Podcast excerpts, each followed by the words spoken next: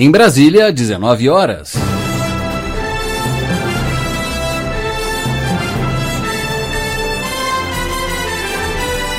Está no ar a voz do Brasil. As notícias do governo federal que movimentaram o país no dia de hoje. Olá, boa noite. Boa noite para você que nos acompanha em todo o país. Quinta-feira, 23 de maio de 2019. E vamos ao destaque do dia: conta de luz mais barata para famílias de baixa renda. Inscritos no cadastro único têm direito à tarifa social de energia elétrica. Graziela Mendonça. É um desconto no valor da conta de luz que varia entre 10% e 65%.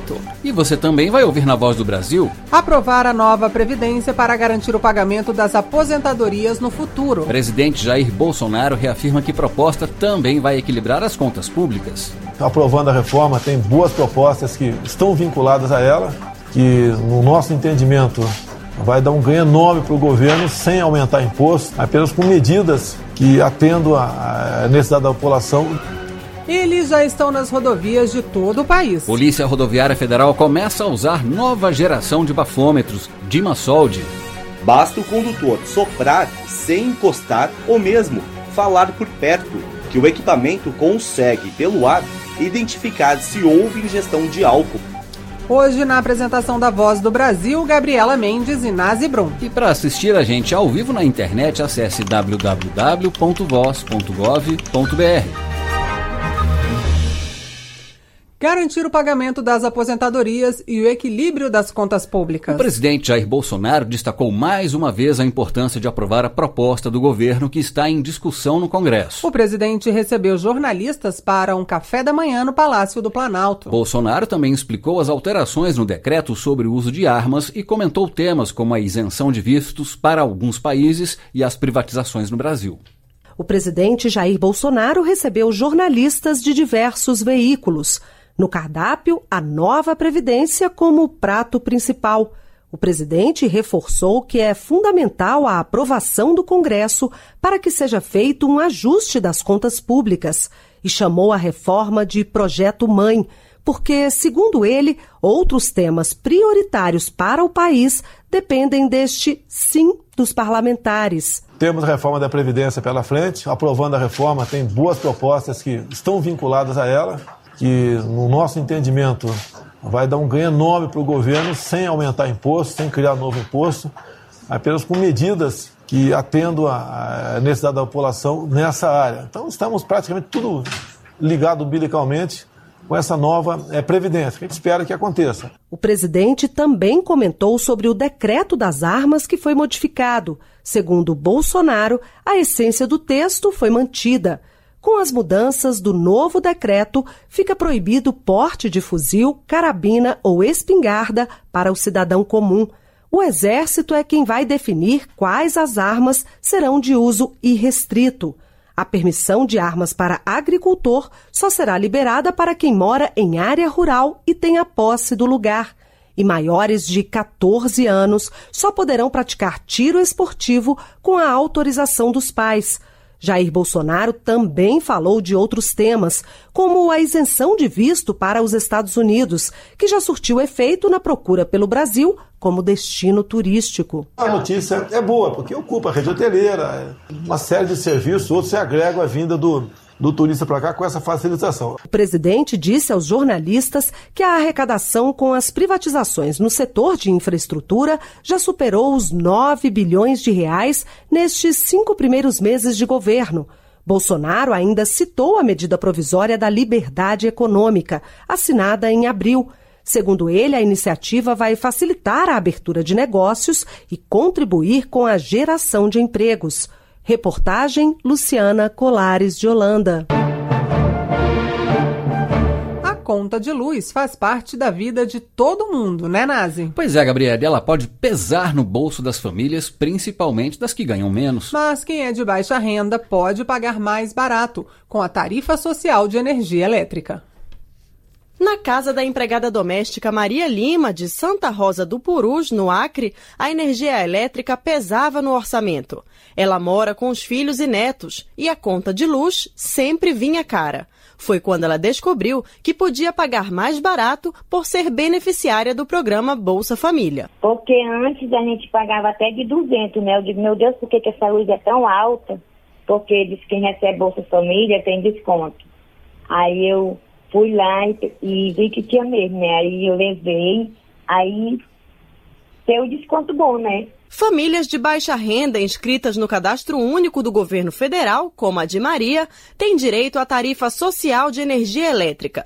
É um desconto no valor da conta de luz, que varia entre 10% e 65%. O cálculo do desconto considera o consumo de cada residência. As famílias que gastam até 30 kW recebem 65% de desconto.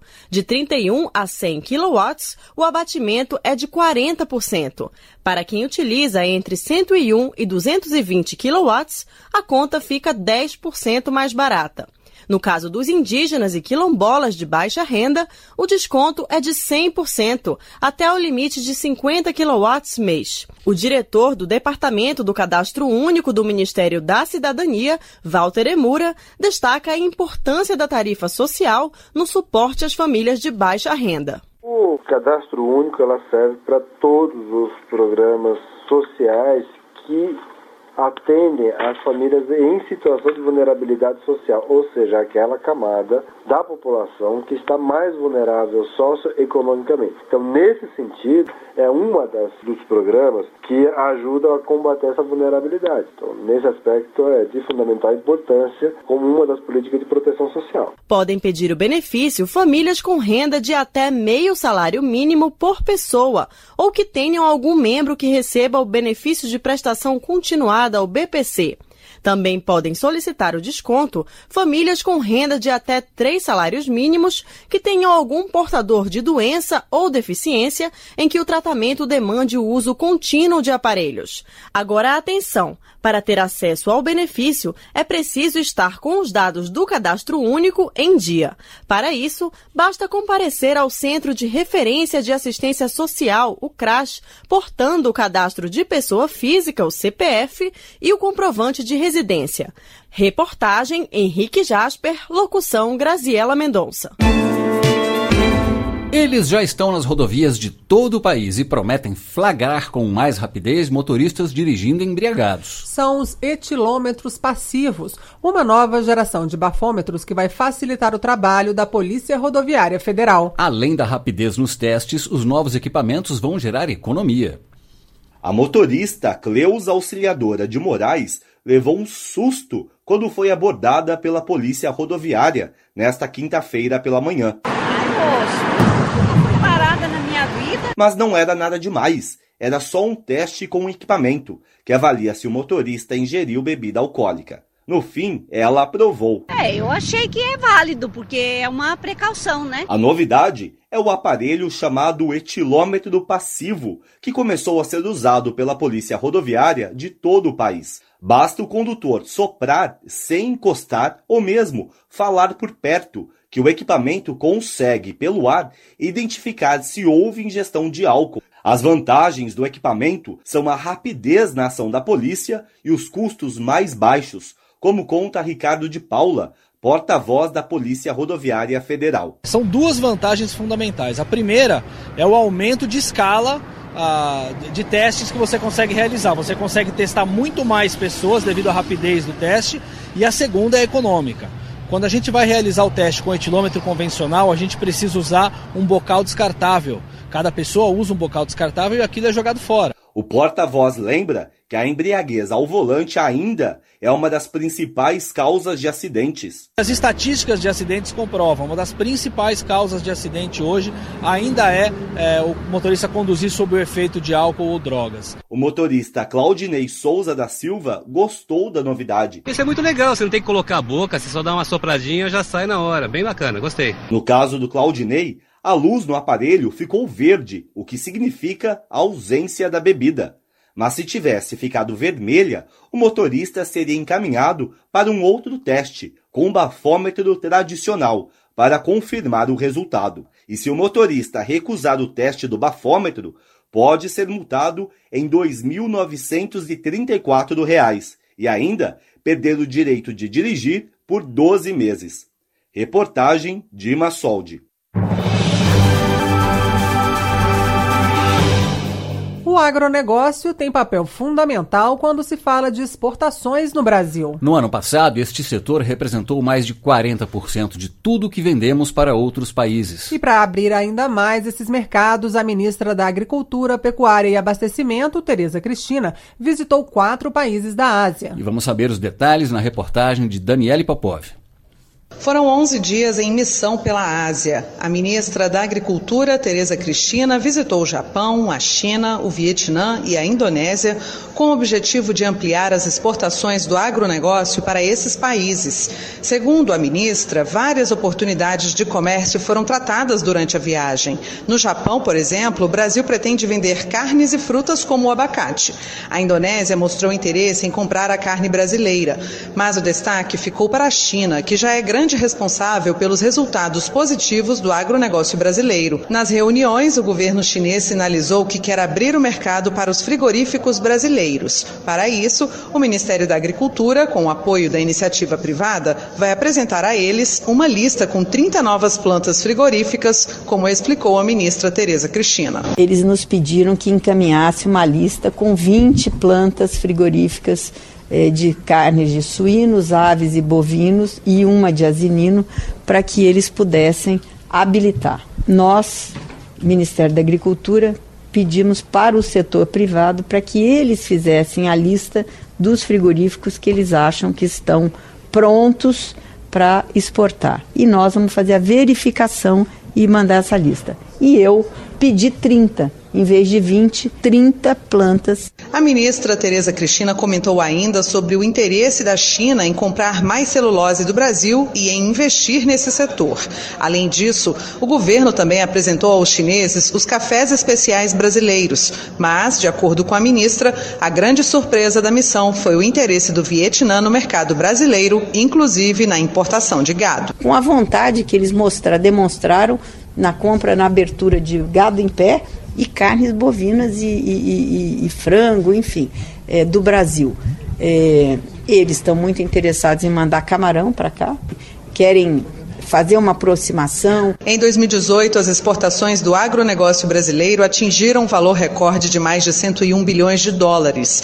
E a Ásia é um grande comprador desses produtos. No ano passado, o Brasil exportou mais de 50 bilhões de dólares para esses países. Soja e carne bovina são os principais produtos vendidos. Reportagem Daniele Popov. E continuando a visita à China, nesta quinta-feira, o vice-presidente Hamilton Mourão presidiu a reunião da COSBAN, a Comissão Sino-Brasileira de Alto Nível de Concertação e Cooperação. A COSBAN é responsável por coordenar a relação entre os dois países. Mourão reforçou que o Brasil quer ampliar a parceria e os negócios com a China. Segundo o vice-presidente, a reunião foi importante para apresentar alguns dos assuntos de interesse bilateral e fazer uma preparação para a visita do presidente Jair Bolsonaro ao país asiático no segundo semestre.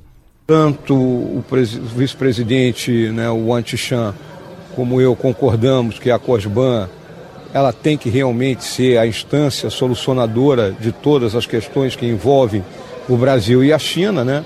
Além disso, é, aquela, as principais questões que é a, a verificação das nossas plantas frigoríficas, a questão das aeronaves da Embraer, a questão das sementes geneticamente modificadas, essas questões foram apresentadas. Então agora, quando o presidente Bolsonaro vier aqui, teremos alguns assuntos que são de natureza mais sensível, que vão ser tratados pelos dois presidentes, e aí poderá sair algum anúncio. Nesta sexta-feira, Mourão será recebido pelo presidente da China, Xi Jinping. Pesquisa do Ministério da Saúde mostra que um a cada quatro brasileiros tem hipertensão. E você vai ouvir daqui a pouco dicas para prevenir esta doença que traz consequências graves, como o infarto e o AVC. A arrecadação do governo com impostos e contribuições teve o melhor resultado para o mês de abril dos últimos cinco anos. Foram mais de 139 bilhões de reais arrecadados, um aumento de 1,28% em relação ao mês anterior. As receitas de petróleo puxaram um bom resultado. Outro fator que ajudou foi a arrecadação do imposto de renda das empresas. Quem explica é Claudemir Malaquias, da Receita Federal. Os valores expressivos que nós recolhemos eh, esse ano, no início de 2019, em relação ao imposto de renda e à contribuição social, em parte se referem aos lucros que foram oferidos em 2018. Os Estados Unidos reafirmaram o apoio ao ingresso do Brasil na OCDE, a Organização para a Cooperação e o Desenvolvimento Econômico. A declaração foi feita hoje durante reunião da OCDE em Paris. A organização, formada por 36 países, se dedica a promover padrões convergentes em temas como questões econômicas, financeiras, comerciais, sociais e ambientais. A OCDE também estimula a criação de enfoques semelhantes para políticas públicas. O ministro das Relações Exteriores, Ernesto Araújo, que participa da reunião da OCDE, falou sobre a importância do apoio dos Estados Unidos. Isso foi importantíssimo, né, nesse nosso caminho para nos tornarmos membro pleno da OCDE. Contávamos com isso desde a visita do presidente Bolsonaro aos Estados Unidos. O presidente Trump já tinha garantido seu apoio de maneira muito clara, de modo que a, a confirmação era, era esperada aqui no ambiente da OCDE. Né? Isso foi extremamente relevante, era talvez a principal peça que faltava para que nós possamos, no mais breve prazo, começar o processo de adesão. O ministro da Economia, Paulo Guedes, disse que entrar na OCDE significa estar entre as maiores economias do mundo. Segundo ele, ao entrar na organização, o Brasil vai precisar promover mudanças, mas elas serão positivas. É a primeira divisão. Agora você tem que ter políticas públicas que são compatíveis, os impostos são compatíveis. Você está indo para a primeira divisão. Você saiu da turma da confusão e está indo para a primeira divisão. Não pode a oitava economia do mundo ser centésimo, vigésimo sexto em facilidade de fazer negócio, centésimo, trigésimo oitavo em grau de abertura. Não, não, não faz o menor sentido. A primeira manifestação do apoio norte-americano à entrada do Brasil na OCDE foi feita pelo presidente Donald Trump durante a visita do presidente Jair Bolsonaro a Washington em março. Em rede social, o presidente Jair Bolsonaro diz que todos os países membros da OCDE apoiam a entrada do Brasil. Segundo o presidente, isso é fruto da confiança num Brasil mais livre, aberto e justo. Começa no Paraná a operação de uma usina hidrelétrica que vai gerar energia suficiente para abastecer uma cidade de mais de um milhão de habitantes. A eletricidade gerada na usina de Baixo Iguaçu, em Capanema, no Paraná, vai ser integrada ao Sistema Elétrico Nacional, que distribui energia para quase todo o país. Capaz de gerar energia para mais de um milhão de habitantes, a usina hidrelétrica de Baixo Iguaçu, no Paraná, inaugurada nesta quinta-feira, passa a operar com capacidade máxima de 350 megawatts.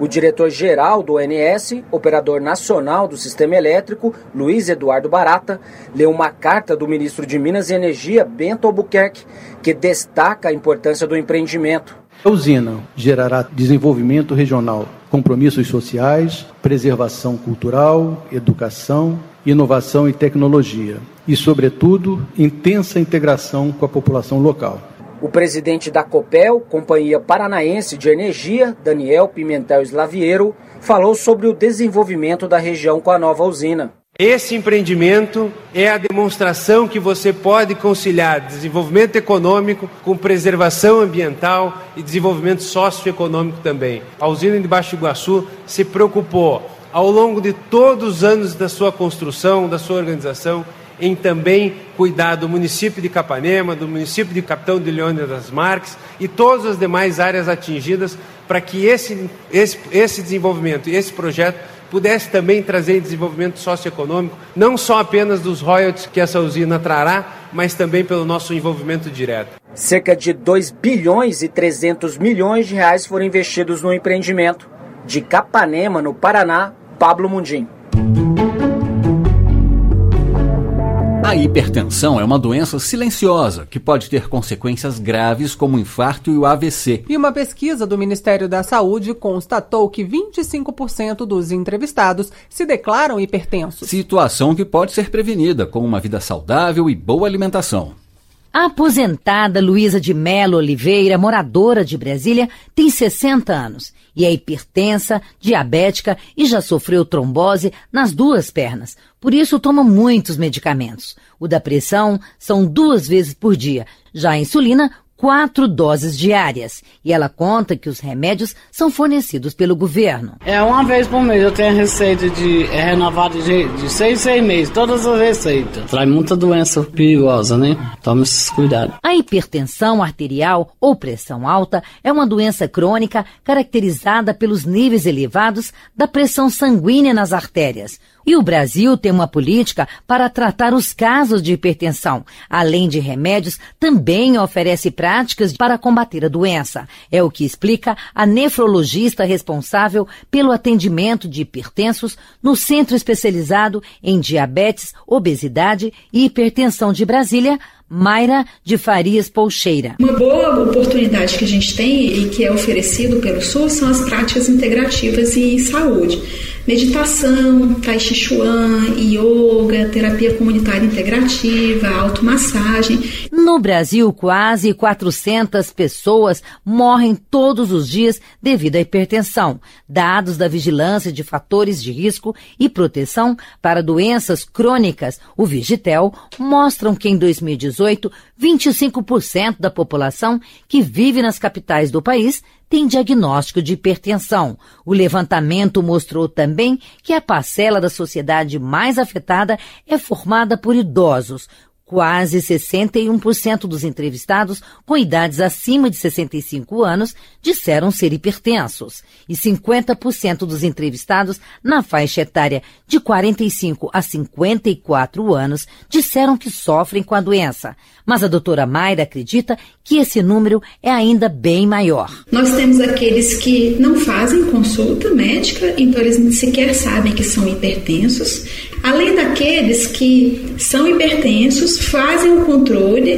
têm a pressão normalizada em uso de medicamento, então ele não se considera um paciente hipertenso. De acordo com os médicos, um dos vilões da doença é o sódio, principal substância do sal de cozinha. Por isso, até 2020, a meta do Ministério da Saúde é retirar cerca de 28 mil toneladas e meia de sódio dos alimentos industrializados. Um acordo entre o Ministério da Saúde e a Associação Brasileira das Indústrias de Alimentação já conseguiu retirar em seis anos 17 mil toneladas de sódio de 30 tipos de produtos alimentícios. Reportagem Cleide Lopes.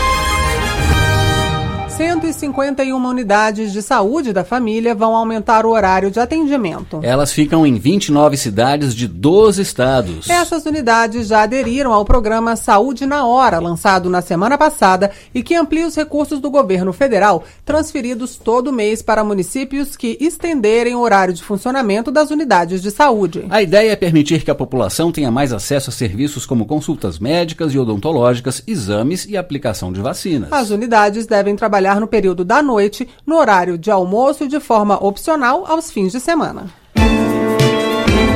E o presidente Jair Bolsonaro fez agora no início da noite mais uma de suas conversas pelas redes sociais. Bolsonaro falou de temas como o interesse do Brasil em participar da Organização para a Cooperação e Desenvolvimento Econômico, OCDE, e da viagem ao Nordeste essa semana. A jornalista Graziela Mendonça tem os detalhes ao vivo pra gente. Boa noite, Graziela. Boa noite, Nazi. Boa noite, Gabriela e ouvintes da Voz do Brasil. Pois é, o presidente Jair Bolsonaro conversou agora há pouco com os internautas na sua transmissão pelas redes sociais. O ministro da Casa Civil, Onyx Lorenzoni, também participou. Um dos assuntos foi a intenção do Brasil de ingressar na Organização para a Cooperação e Desenvolvimento Econômico, a OCDE. Hoje, os Estados Unidos reafirmaram o apoio à entrada do Brasil no grupo. Segundo o ministro Onyx, isso seria importante para atrair investimentos para o país e também gerar empregos. E hoje o governo Bolsonaro ele está afinado com o processo de governança eh, preconizado pelo CDE. Então, o reforço eh, dos Estados Unidos no apoiamento ao ingresso do Brasil nos ajuda e a gente estima aí que talvez num prazo entre de dois a três anos a gente possa estar nesse seleto grupo de países aí na transmissão, outro assunto foi a viagem ao Nordeste que o presidente Jair Bolsonaro faz amanhã. O presidente disse que vai se reunir com os governadores e também anunciar mais internet para as escolas. Nazi Gabriela. Obrigado, Graziela, pelas informações ao vivo aqui na Voz do Brasil.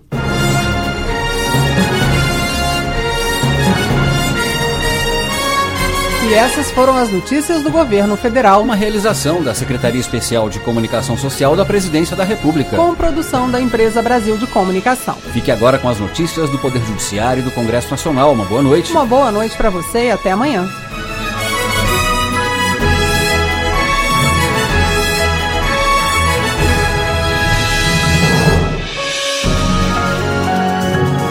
Governo Federal. Pátria Amada, Brasil.